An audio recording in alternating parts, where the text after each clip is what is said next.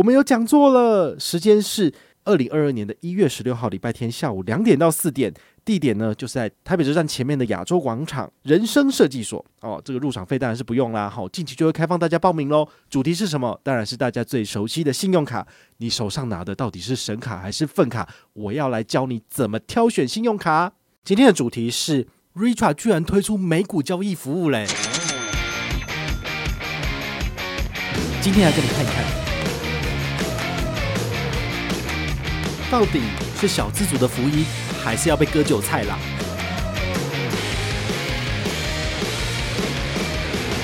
嗨，我是宝可梦，欢迎回到宝可梦卡好。哎，前一阵子啊，我在大户的 Telegram 里面呢，就是有跟大家分享一个贴图，就是很多朋友都在问说，那个必备卡到底它的权益怎么样？那因为我有必备卡，他们产品 PM 的 line 哈，就是稍微问一下，然后一开始也是这句话，就是嗨，我是宝可梦。结果呢？就有粉丝回说：“哎呀，看到这句话就好像有声音一样，就好像回到我们的 Podcast 节目一样。”好，可见就是这变成我的口头禅了。就是一开始要先跟大家自我介绍一下。回到正题啊，我们今天要来跟大家聊的是 Richard 最多人使用的数位账户呢，已经有一个美股交易的功能。那这个交易呢，到底好不好？对于我们来说，是不是有帮助呢？我觉得有必要来跟大家说明一下哈。在开始之前呢，我请大家做几点思考，哦，这个很重要。关于我们要不要使用这个金融商品，我觉得你都必须要去想一想，而不是说看到行销活动就脑冲，就一定要去使用，这反而是比较不理性的。哈，就是被那个行销跟广告给洗脑了。第一个，这个投资工具的成本是多少？你去使用这个产品，你要付出多少成本？好，这是最重要的，因为我们不知道我们未来会赚多少钱。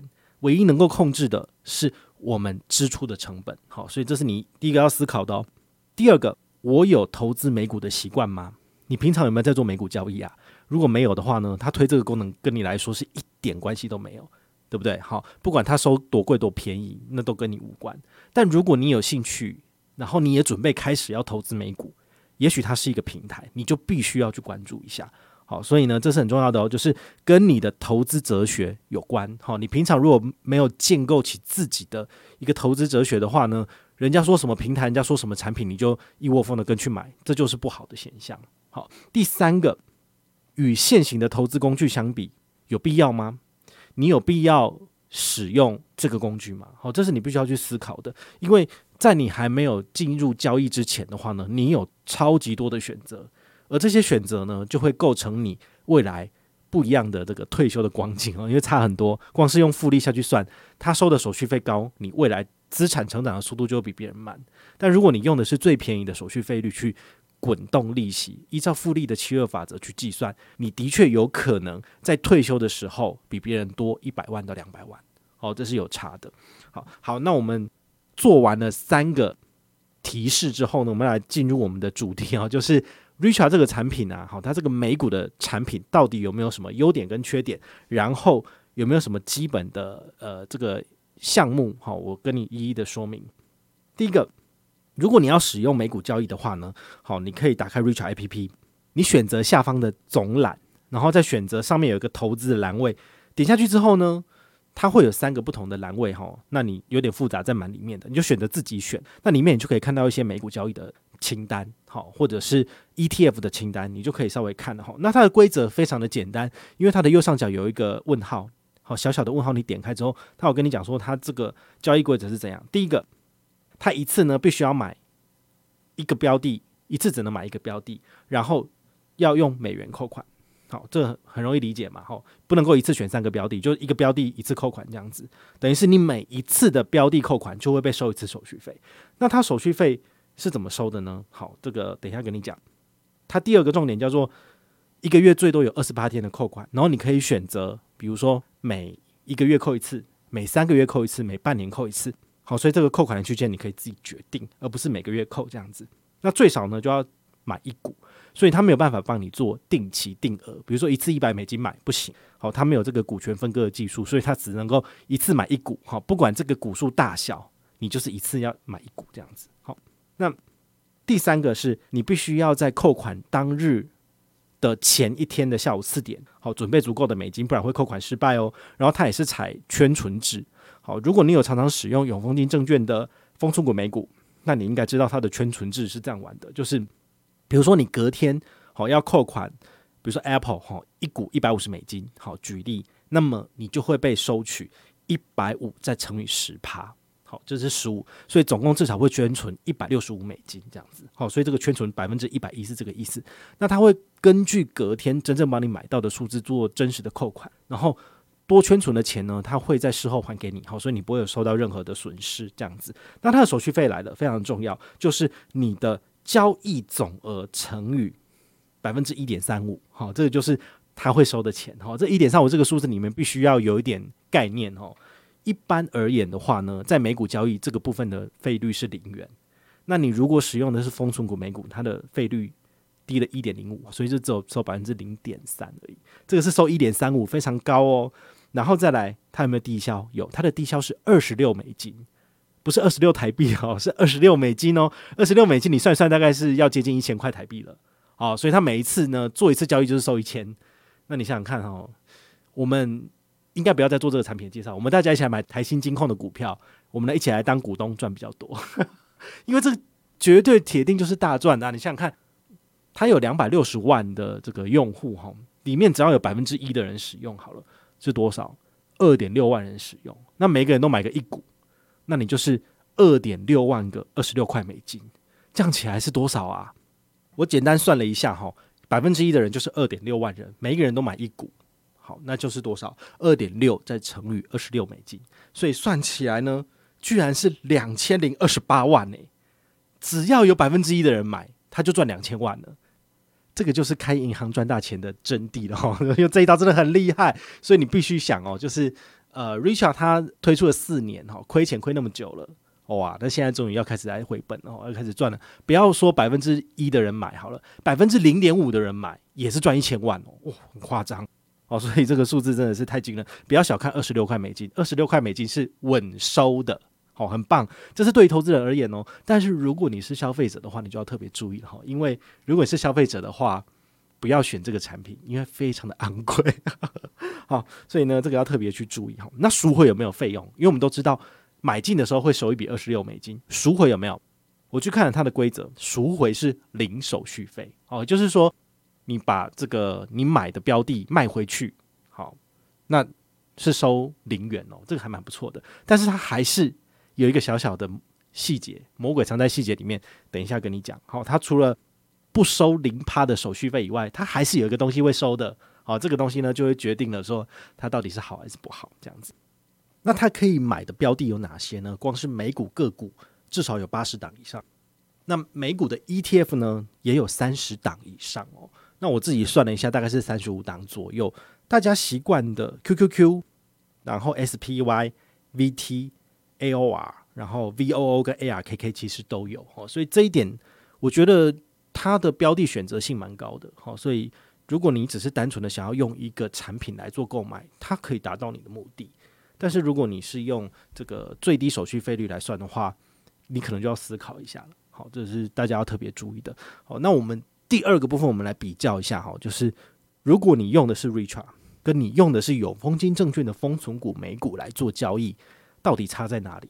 好，因为这个段落其实我觉得非常重要，网络上没有人去做分析，好，那我自己把它整理好之后，我才是觉得真的有必要跟大家做分享哈，因为你们稍微比较一下就知道了哈，所以我接下来的段落我可能会写成一篇文章，让大家在网络上面做查阅比较方便，好，但是我用讲的，好，先讲给你听。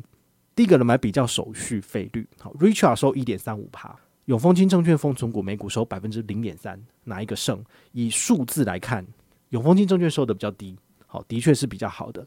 那我提醒大家哈，如果你用的是美国券商做交易的话呢，这个部分的数字是零，好，所以一点三五、零点三跟零，你会选哪一个数字？好，人往高处爬，水往低处流，手续费率要选低的，好，基本上要选越低越好。但是美国券商的交易，其实在国内不是被金管会所认可的一个交易方式。出事情你要自己选择去面对，哈，所以这一点，我个人觉得，如果你没有办法跟国外的客服做应答如流，哈，你的英文不够好，你就要考虑一下，哈，因为毕竟这个钱你最后还是要从外面拿回来嘛，哈。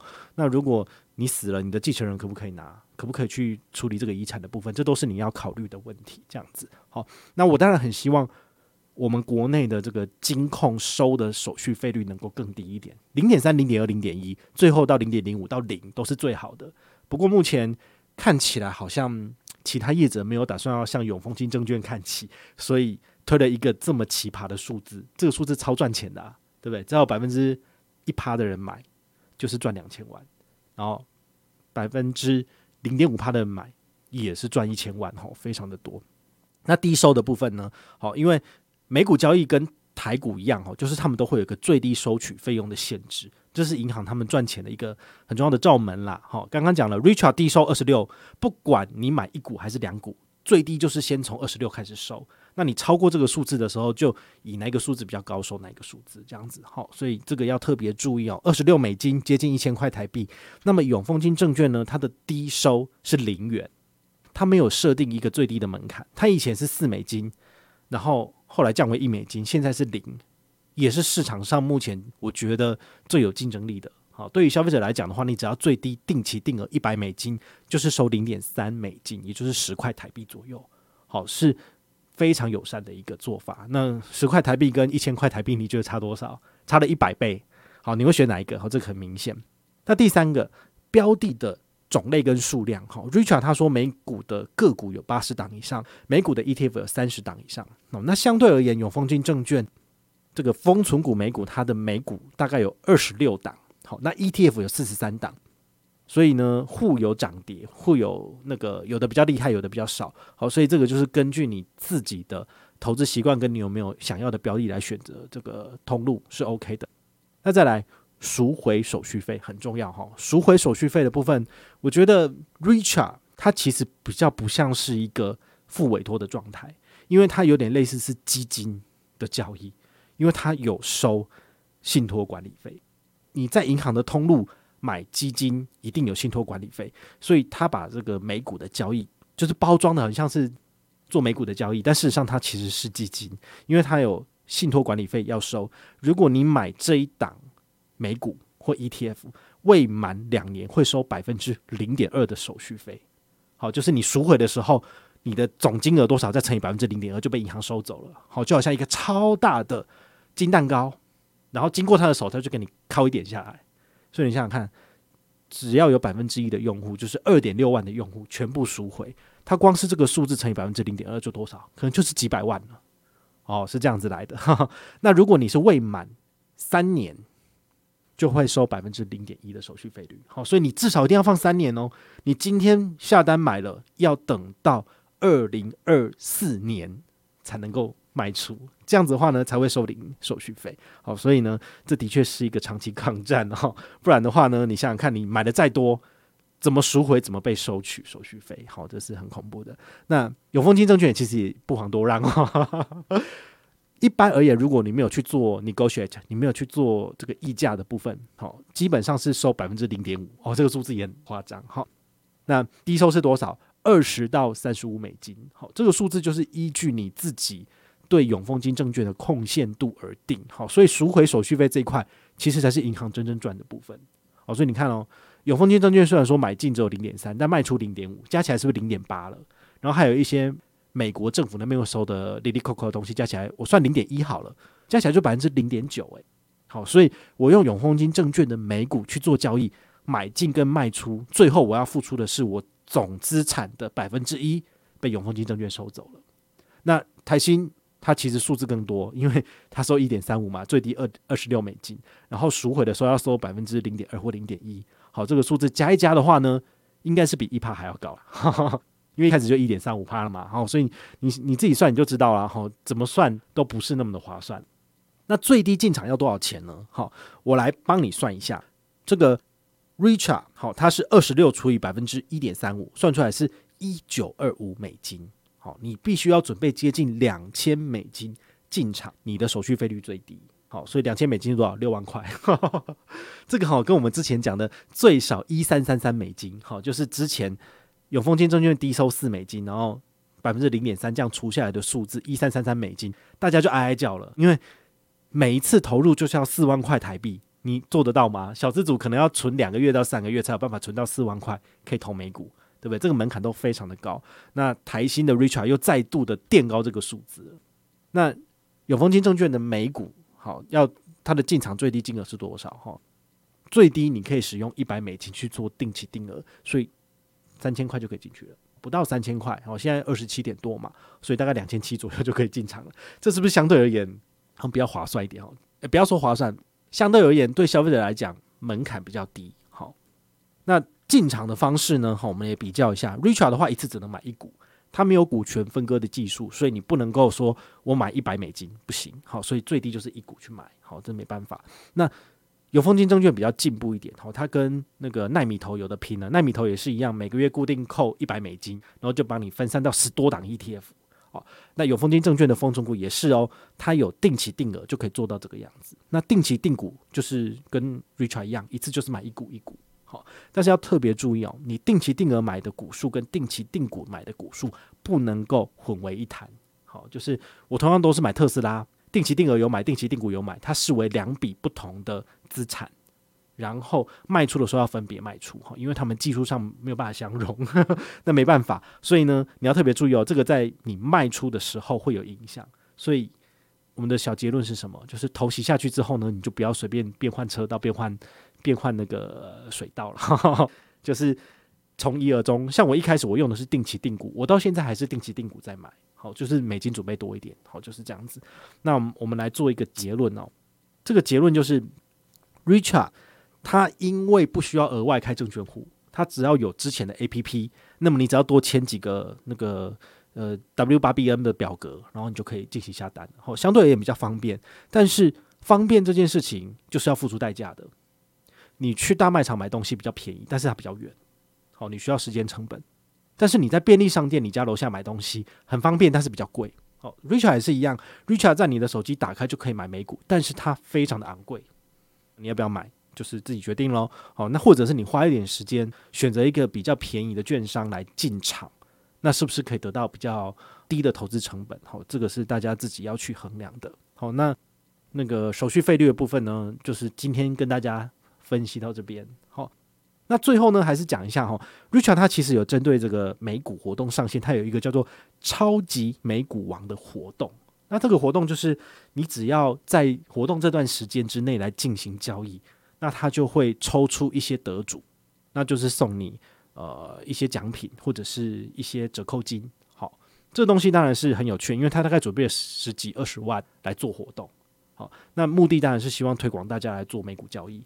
那你你可以自己去衡量说你会中奖吗？那你可不可以 去赚到这个钱？不然的话呢，你付出去的成本是很高的哦，因为是二十六块美金哦。他你付出二十六块美金得到一个抽奖机会，然后这个抽奖机会呢，最后可以让你赚一千块回来，你觉得划算吗？好，就是付出去的成本就全部拿回来了哈。那这个部分你就是自己去去 search 好，你可以自己决定适合还是不适合。